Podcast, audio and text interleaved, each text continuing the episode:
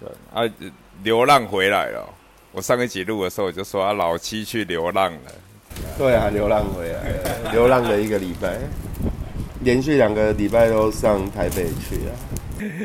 看，好忙哦，这种流浪的人生。上礼拜是去上课啊，去学习电商。学习电商啊？对啊，学电商的一些方法跟工具上怎么用啊？可以把擤鼻涕的声音剪进去吗？可以啊。哦，很有意思的。上礼拜是魁违，可能有十几年吧，没坐过那个国道客运的。然后上礼拜觉得有趣的事情就是坐国国道客运。坐国道客运？对啊，因为上礼拜就是弄太晚。然后赶不上最最末班的高铁。其实如果晚上的话，坐国道客运是还蛮好的。你大概四个小时左右会到。然后有时候你就会想，你有差那个时间吗？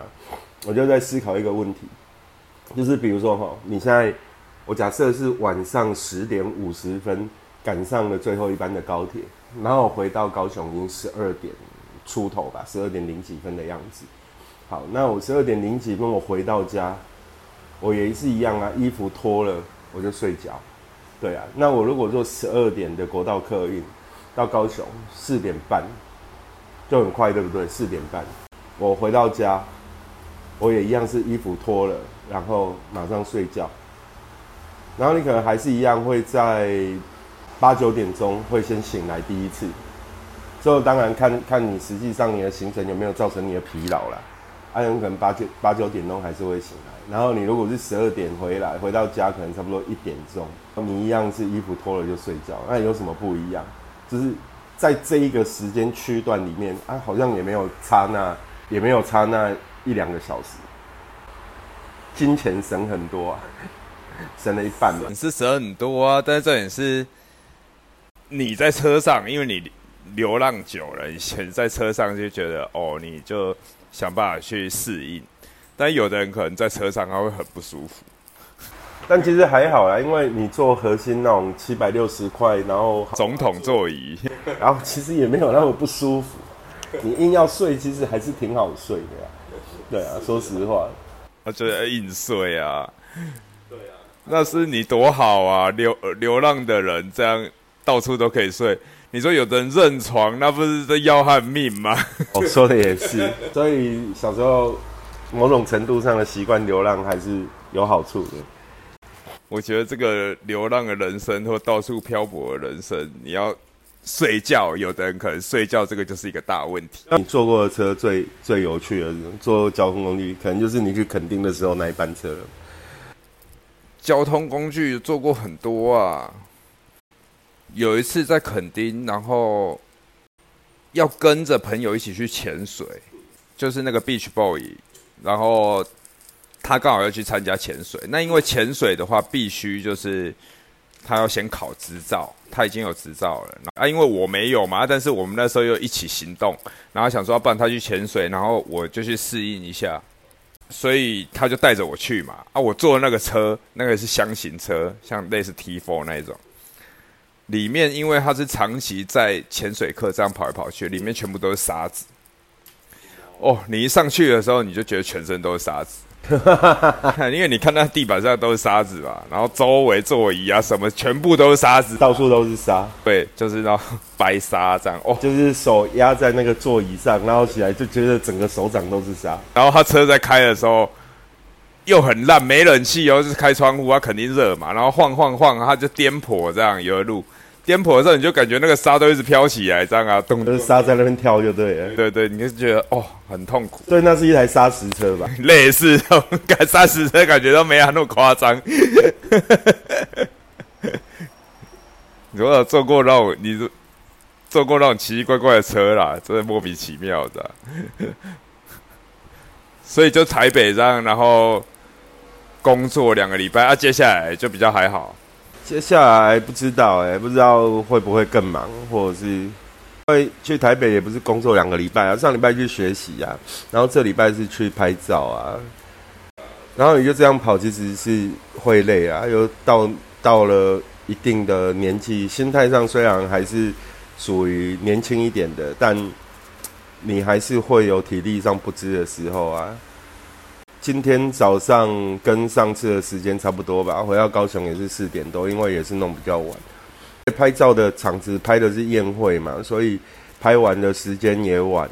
然后你如果不想赶，你就是赶不上高铁啊。你要赶嘛，赶上高铁，你可能自己还是会觉得很疲劳啊。你就慢慢来啊，晃啊晃啊，这样慢慢慢慢来啊。而且台北的，说实话，台北跟高雄还是有很大的差别，就是那个城市感官还是有很大差别。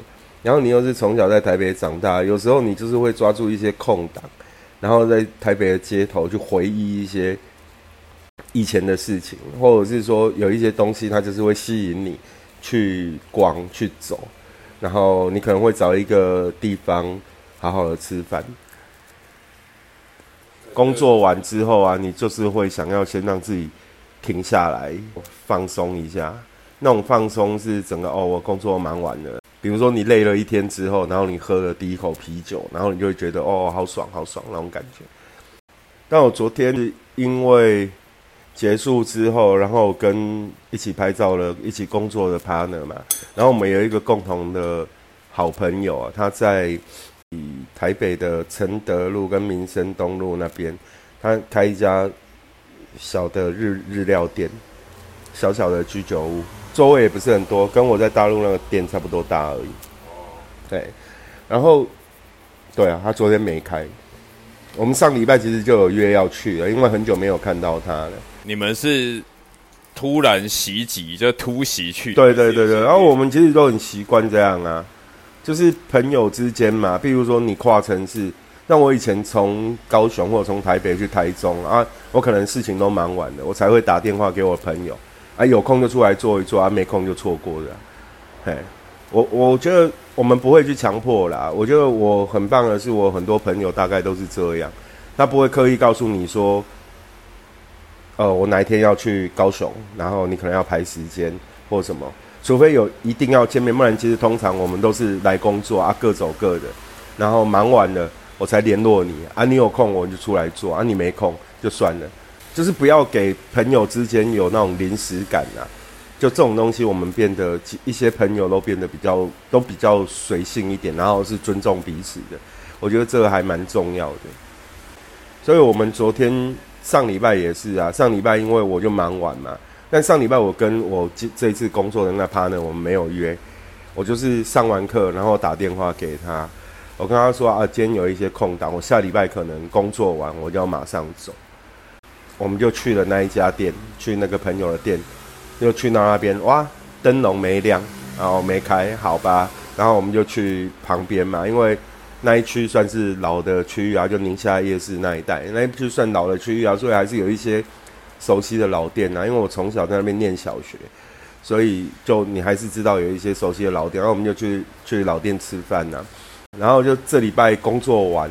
我想说啊，不行，太久没有那个朋友叫哪一个？我说干不行，太久没看到哪一个了。我今天还是晚一点回去好了，因为有上礼拜的经验，上礼拜做国道客运的经验，我就觉得哦还好啊，还好啊，就至少目前体力上看起来还是可以支撑的。而且我这个礼拜我安排的是昨天工作完，今天休假，所以就想说啊，那就不然这礼拜再坐国道客运回来嘛。对啊，然后就去。灯笼还是暗的，是因为没有啊？他可能暑假，他可能暑假就你想嘛，开餐厅种可能他可能暑假回台中去陪他小孩，对啊。然后我们也没有多问啊，就是去啊，就看到哦，好，还是暗的啊，就这样吧。就店还在，不是说没了。对啊，对啊，对啊，啊，还是暗的。我们就想说，哦好吧，那就又去试了，就是又附近就去双双联市场那边一家日料店啊。叫什么泰春小馆？好吧，好，它东西不错吃啊，就是我们可能会推荐的，对啊，就是推荐的很多都是日料店，呃，也没有。其实双年那一区我们会去吃的东西蛮多的，像上礼拜我们是去吃一家老牌子的鹅肉店，然后就是那种切拉拿的那一种，就是鹅啊鹅肉店啊，然后它会有一些干料啊，你去看台面上有什么红烧肉啊、鹅肉啊，啊那家也蛮好吃的。然后像像慈幼宫那边啊，下午场就约慈幼宫那边嘛，对啊。然后有时候会去吃什么双联的鲨鱼烟呐，那边还是有一些还不错的老店。出去工作到最后就记得吃了什么。好哦，对啊，我们去工作很多地方，其实特别是在大陆的时候，因为它那个跨省份啊、跨区域啊，其实你的特别是你去当地你不吃就很可惜呀。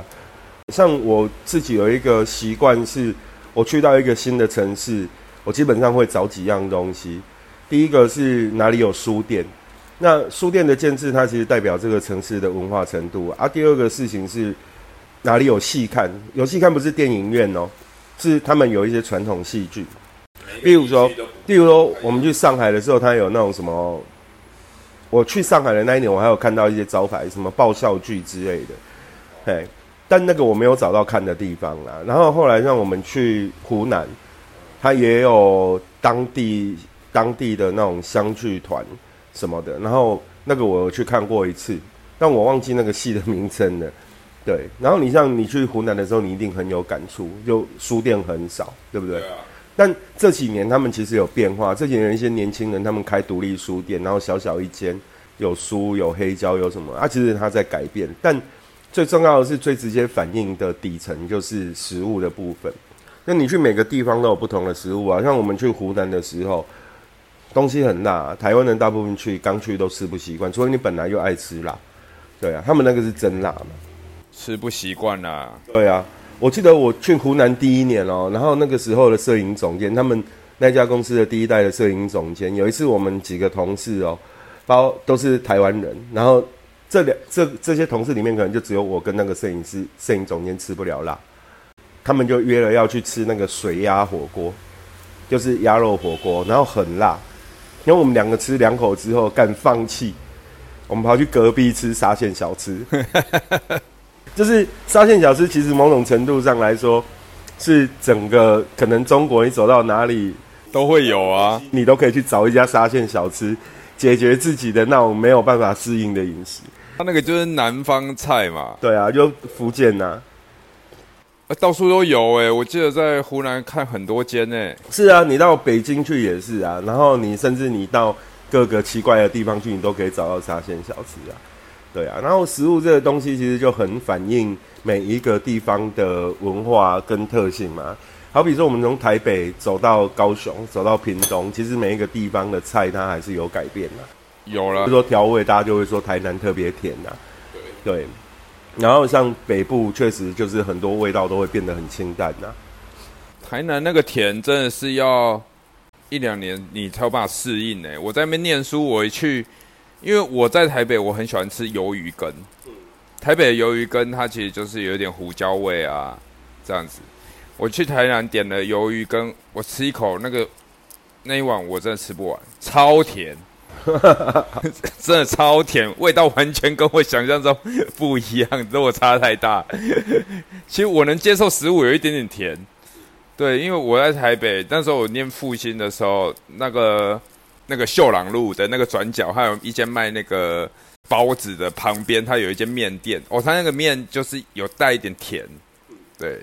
啊，那个我觉得我还能接受，但是那种台南的甜是那个两三倍呢。我那个甜甜到你就是觉得自己在吃甜点的样子，就对。那个根我觉得 就是那个味道，我真的很难形容。有很多不一样的吧，就像我记得在高雄，你就是很难吃到那个鱿鱼羹，南部啦就很少吃到那个鱿鱼羹，里面会加那个什么九层塔。我们在台北的时候，对不对？鱿鱼羹上面都会直接撒一两朵九层塔嘛，然后让那个九层塔的香味出来。对啊，但但我觉得台湾的落差毕竟还是小啦，就是食物上的落差，南北的食物落差，其实我觉得是不大的啦。然后在大陆那种大的地方，那个食物落差感受性就很强。对啊，那个像我去杭州那时候也是去学习。去那边我真的不知道点什么，后来他们点那个黄焖鸡米饭，哇，那个也是辣。黄焖鸡哦，黄焖鸡是全国特色小吃，到处都有，跟那个 沙县小吃、沙县小吃的程度差不多。对啊，台湾也有哎。啊，黄焖鸡。哦，对啊，我知道啊，我上次在中正路那边看到一家写黄焖鸡米饭，但那种东西其实就是我们在做的红烧鸡块啊，它只是调味上会略有不同，啊，其实手法都差不多，就是中式菜的手法应该都差不多了，只是它的调味上有的落差会很大，这样。对啊，吃的有时候工作下来一整天。对啊，啊，去工作去不同地方工作，我觉得最有趣的就是食物吧。像我去云南拍照的时候啊，我们去云南拍照，看真正疯狂迷上了，就是从大理，从大理这个地方到到那个哪里啊？什么西？我忘记了，双廊吧？大理到双廊的路上，然后那里有一家，哎，双廊吗？不是，从大理到到另外一个。地方就还蛮有名的，我突然忘记了。对大理本来印象比较深刻。云南还有哪里啊？你有印象的？云南哦，对啊，没印象哎。你说云南是有一个有一个古，还有另外一个古镇吧？只查一下啊。对啊，大理，然后我们要到那个古镇上，然后那个就很有趣。然后路上路上有一次，我们我们那时候要去的时候，就是从大理这边。然后要过去那个城市，路上啊，我们又肚子饿嘛，就随意停下来。然后有一家叫白族，他是卖鱼火锅的，叫白族火锅。哎，白族鱼火锅，然后是所谓的白族的做鱼的方式，然后就觉得哦，超好吃的。白煮鱼，白族，白族，他们有一个族叫白族，对啊，民族的族。OK，然后像他们那种做法，就是。河鱼，然后他们的所谓的辣椒面就是丽江哦，对对对对对对，丽江丽江，对，就是我们从大理要去丽江的路上，然后我们肚子饿，然后就停下来，就看外面停很多车啦，还有那种大的车啊，就是那种大货车，然后进去它就是一个家庭，然后它后面有一个后院，啊后院就是你的位置，OK，然后我们就在那边点了一个鱼火锅。妈呀，太好吃了！它那种咸，然后加上他们那种调味，那种特殊的少数民族的那种调味，就是他们会用很多香草料下去熬那个鱼汤。重点是它的辣椒太好吃了。我们去到去到丽江之后啊，然后在想说晚上吃什么，在丽江吃了一餐，干受不了，天天吃，觉得觉得那个白族鱼火锅还是比较好吃，对。然后客人是跟我们在丽江碰面，他们直接飞到丽江，我们是，我们是飞到昆明，然后从昆明开车经过大理，然后去到丽江。那所以我们路上其实已经先看了一圈了，因为客人最后他们要在大理拍照，所以我们就想说我们昆明下，昆明下之后从昆明租车，然后开车进去丽江。在路上我们就先在大理那边看完景了，就大理等于是所谓的洱海，我们大概先绕了绕了一小圈的。啊，然后就到丽江去等客人，跟客人碰面，然后在丽江拍完照，回程的时候，我们就一直劝那个客人说：“哎，我们去吃鱼火锅，就是有的东西就是好吃到，就是你吃完马上想吃第二次这样。”对，然后所以我们就回程，要从丽江回大理的时候又去吃鱼火锅。对啊，那当然也是有很多很有趣的菜啊，我不太记得正确的菜名。吃东西的习惯真的就是这样，好吃的在台湾很多啊，像我们吃过有一间面店特别好吃，我可能连续吃了三五天，就是就会是这样子啊。但那是因为容易取得啊，对不对啊？因为我们去大理，我又不会天，我又不是住在大理。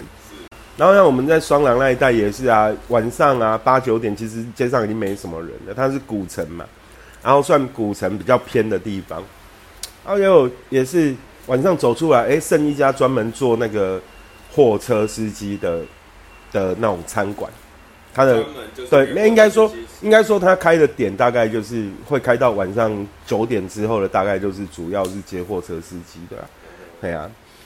然后每次去那边吃，其实其实就几个他们当地很家常的小菜，也觉得特别好吃。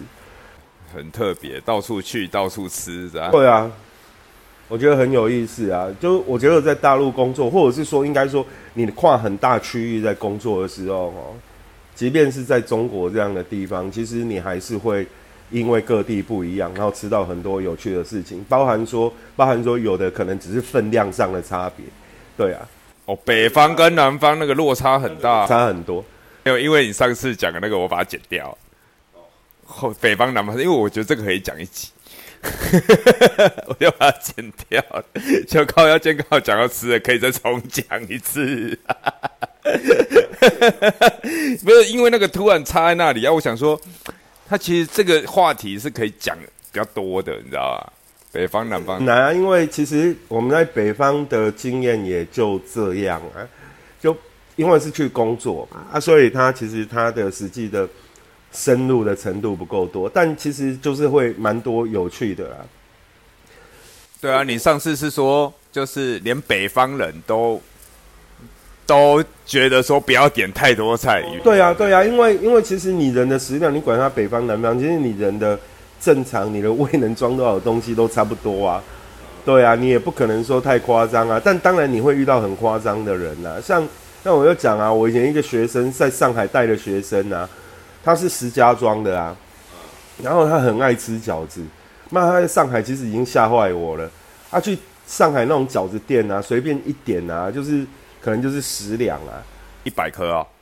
那我们其实正常。正常我们大概就只会点去饺子店，可能二两或三两的饺子而已嘛。我们不会点到那种。那它体型有很大吗？没有没有，它体型可能跟你差不多，中等体型的。对对对对，它其实它不胖。其实讲体型差不多很难形容，大概就是说我们以量级来区分，UFC 它可能大概六十公斤级或七十公斤级，可能就是大概身高一百七到一百七十五之间，然后。然后体重可能大概就七十五公斤到八十公斤之间吧，就我觉得算中等了，就没有没有看起来没有过胖，但也没有很瘦，但他就莫名其妙塞了一百颗饺子进去，一个可能小估他了啦。你想啊，一个二十一二岁的年轻人啊，然后他就去，他说那个在他们那边应该算常态啊。他说他也不觉得自己有特别会吃，可能更会吃的吃更多，很夸张。但我觉得他应该算食量大的。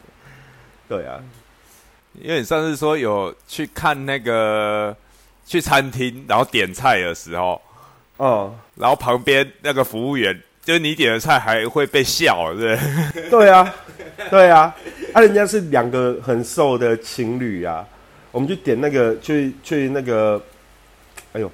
那个突然我又忘记那里是哪里了。你说去东北啊？没有没有，那个是在那个是在西北边，湖北不是不是湖北湖北还算南方，长江以南其实对他们来说都算南方了。那个是去哪里？西山西啊，山西，去山西，我们去去山西去太原，太原是周遭的另外的二级县城。好，二级城二二级城市，然后也是去拍照，就是拍当地当地的公安局长的小孩子的婚礼。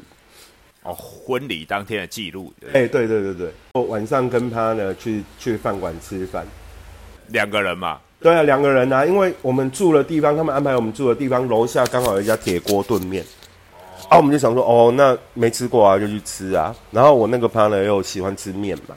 然后说什么好啊，那就去吃铁锅炖面了。因为我们进去点了一份菜嘛，比如说他可能是会有排骨或者是什么鸡尾虾什么什么之类的。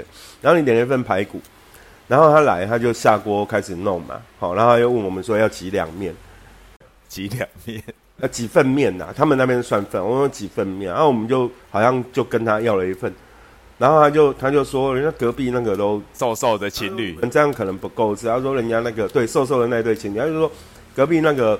他们两个人就吃了三份面了，三份面了，三份面哦，哈，就靠要一份面来丢进去之后，菜来菜来丢进去，我们就想说估算说干细啊，吃不完，哦，还面还没来，你就觉得那一锅已经吃不完，然后后来干，我们要看那个菜量，我们就觉得就吃不完呐，我们还点了一一个青菜啊什么的。你们两个点了一份排骨，然后一份青菜，看起来像呃两两份青菜。那我觉得那一锅啦，原则上一我目前对身边朋友的认知的食量，那一锅可能够我们四个人吃的。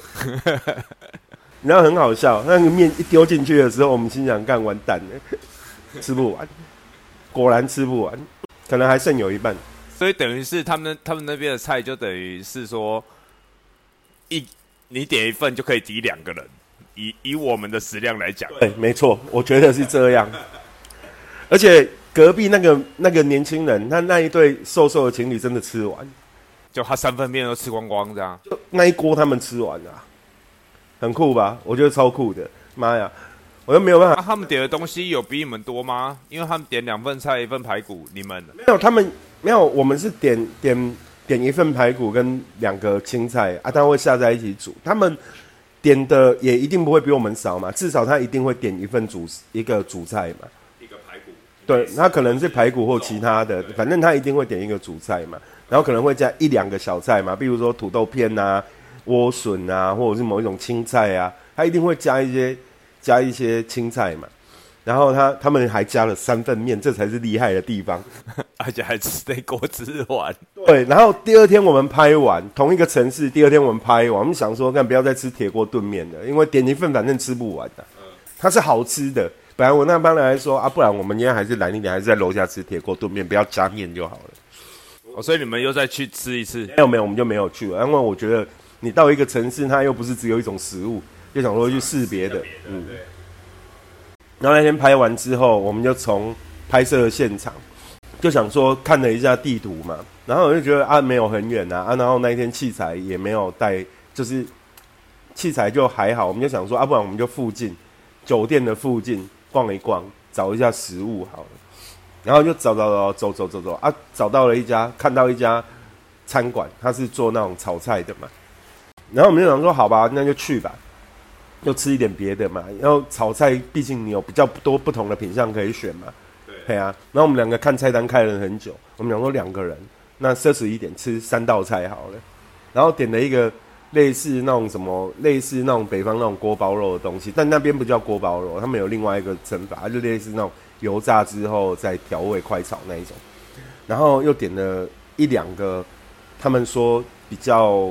经典的小吃之类的，刚刚结果一来，我发现我们发现那个肉一上来，我们一看哦，光那一盘肉两个人就吃不完了。对啊，你看就贪心就是这样子。不是因为我们南方正常我们会三菜一汤、四菜一汤，对我我们的感觉就是说我们可以吃到比较多样，营养比较均衡。你像没有不是，你像我们在南方点菜的时候，就是会很有意思嘛。去对不对？比如说我们五个人去，然后就会大家不知道怎么点菜，就一人点一样。对啊，然后通常是不够的，你可能就是那五样点完之后，还会加一两个青菜或者是一两个其他的菜。对，然后大家可能分量会刚好。对，是啊，包括我们现在在去吃也都是啊，你路边点的几样菜。是啊，是啊。所以那个就很有意思啊！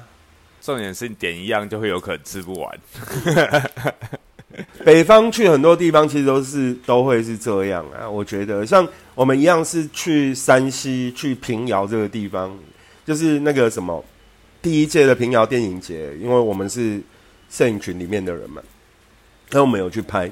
啊，去拍的时候晚上晚上因为住的地方，他那边住的地方有的可能没有 WiFi 或没有什么。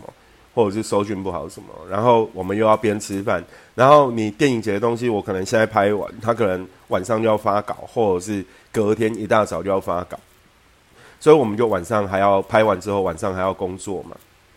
你又要吃饭呢，所以就习惯，我们就拍完之后，我们就找了一家餐馆，就坐在那边就开始修图啊，干嘛什么的，然后点也是啊，去第一次刚第一天晚上也是去啊，点了一个牛肉火锅。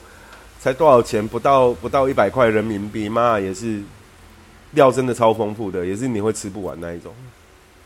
有一点很扯的是，你跟南方菜的价格比起来，一模一样的价格，就菜是两份三两倍三倍大。对对对，那个差很多。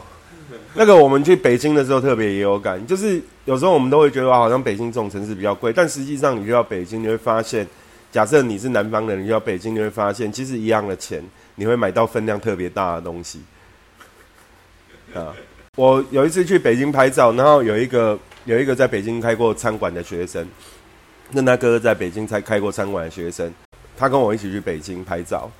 去啊，我们第一天去就三个男生，三个男生哦，我们就说啊，不然一人点一样。他就劝我们不要，他就说不要，你点两样菜我们就吃不完了。那个东北的学生，他其实他的饭量也不算小的啦，对啊，他的食量也不算小的。他就觉得，他就觉得说三个菜我们三两三个人男人是吃不完的，呃，所以就点了一份肉，听他的嘛，点了一份肉，点了一个另外一个可能是青菜啊，炒三炒地三鲜呐，啊，就很大一盘呐。对啊，啊果然就是吃不完，上海狼就是吃不完那两盘菜，都难的哎，很扯哎，两个菜这样吃不完哎，真的啊，北方的量是真的大啦。你如果有空，你对啊，上类似像那种抖音什么啊，一看就知道。啊，我看啊，就南方一区北方，然后点，我看过，然后他们就觉得怎么可能，太小看我了，一点出来都傻眼啊。哦，对啊，超大盘的啊！对啊，其实有很多地方真的不能乱点，你还是要先问一下量了。但也会遇到很忽悠的，也不能说忽悠，他们很自然而然。就是我记得还有一次去北京，也是我们在北京七环，然后也是工作完，然后就在吃，就要路上有一间餐馆啊，想说去吃东西，有一个宵夜店，那主要是卖东北菜。对，去我们先点了两样菜，我们先点了两样菜哦。点了之后，我们后来看到一个很有趣的名字，叫“东北大乱炖”。好，我们就想说啊，三个人嘛，一个女生，两个男生嘛。然后另外的那个男生平常也算食量大的台湾人。然后呢，我们看到哎，这个名字很有意思，我们就想说，我们就问那个店主，我们就问他说啊，这个大东北大乱炖，他就说很多东西炖在一起啊。然后我们就想说，哎，这个不错啊，有啊有肉啊有菜。然后我们就想说，哎，这种菜不错啊，好，然后我们就想说要点，但又很担心，就问他说啊，那个分量会不会很大？然后我说没有，就一般啊，一般，就当地人，当地人千万不相信。他就说一般呢，靠，好一般。结果那两个菜来，我们看起来哦还好还好，我们应该可以吃得完，但但其实分量也是看起来比南方的多。然后我们就想说啊，这可能我们待会可能还是会吃不完，但没有那么惊恐，你知道吗？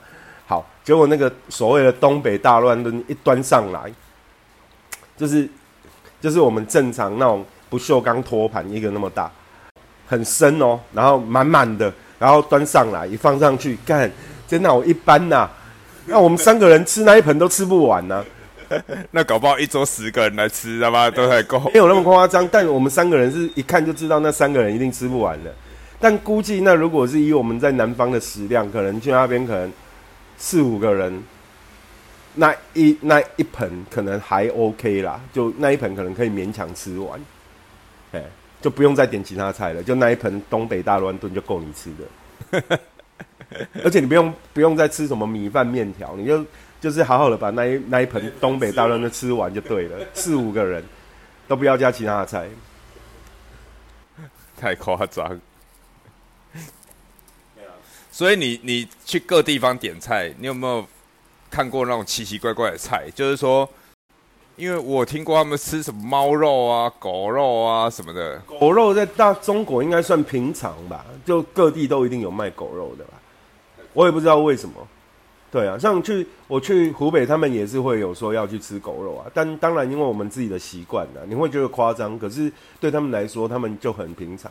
以前台湾也是蛮多人吃狗肉的啦。对啊。我小时候，我小时候我们家巷口就有那种老兵啊，他就开那种狗肉摊呐，啊，他们都会写香肉啊。香肉。你有印象？永和那边其实也蛮多，因为以以前永和那边，它很多是那个司法人员的宿舍嘛，比如说法院呐。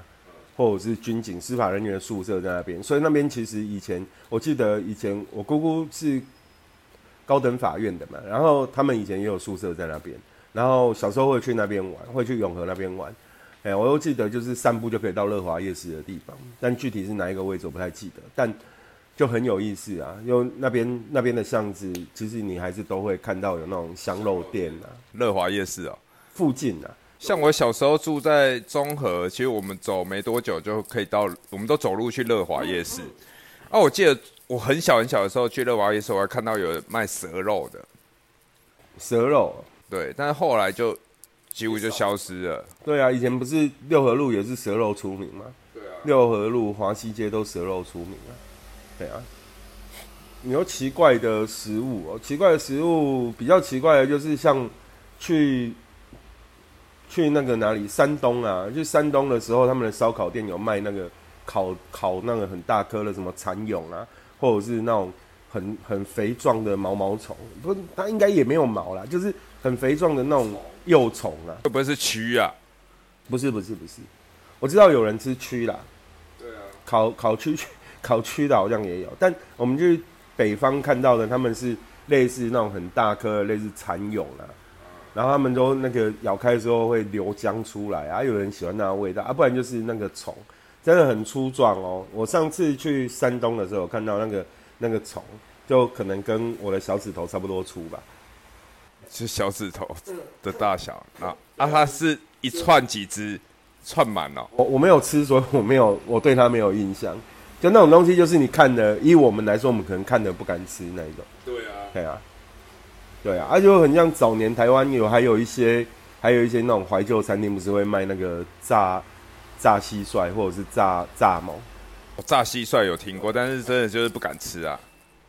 啊，台湾也是有一些奇怪的菜啊，像你要说这种这一类的，像蜂蛹啊、蜂蛹煎蛋啊，那个以前观音山上的土鸡城很有吃过啊。那个专门在养蜂人家在卖蜂蜜啊什么的，他们就是靠吃这个啊。对对啊，所以其实你说奇怪的食材到处都有啦。对啊，所以老七，那我问你哦，你有想要为为什么要录 podcast？因为想要开一个 Olinda。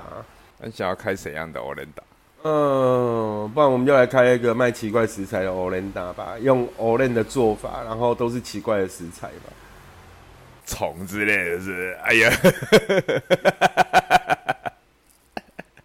奇怪食材 Olinda，那个什么呃蚕蚕蛹 Olin 呢？我靠，那很屌哎，高蛋白蚕蛹 Olin。对啊，就是外面裹的是鱼浆一样 o l 的做法，里面包的不是不包鸡蛋的，是包蚕蛹。反正鸡蛋你里面包鸡蛋也是也是提高它的蛋白质。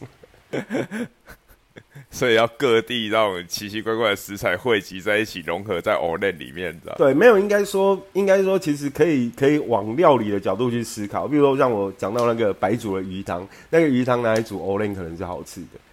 而研究一下他们鱼汤的做法，然后蘸料，大家不是台湾不是都是甜辣酱嘛，对不对？用云南香料的酱，然后就想办法去弄，去学会那个，比如说刚刚我讲的那个辣椒面的做法。哦，那个辣椒面真的好吃，到现在想起来都还会怀念，就很香。你其实是不敢吃辣的人，但你吃到那里就觉得哦，好香哦。然后那种香是会让你有一种上瘾的感觉，上瘾。嗯，对，你会，你会，你会接下来几天都在怀念那个香气。对，啊就很棒啊，很屌啊！对啊，啊他们那个很有趣啊。你看，我们把这种不同的食物的吃法，他们是把那个辣椒面跟你的新香料放在碗里面，然后你再冲一点鱼汤进去，它那个鱼肉就泡在那汤里面，沾那个汤起来吃，这样。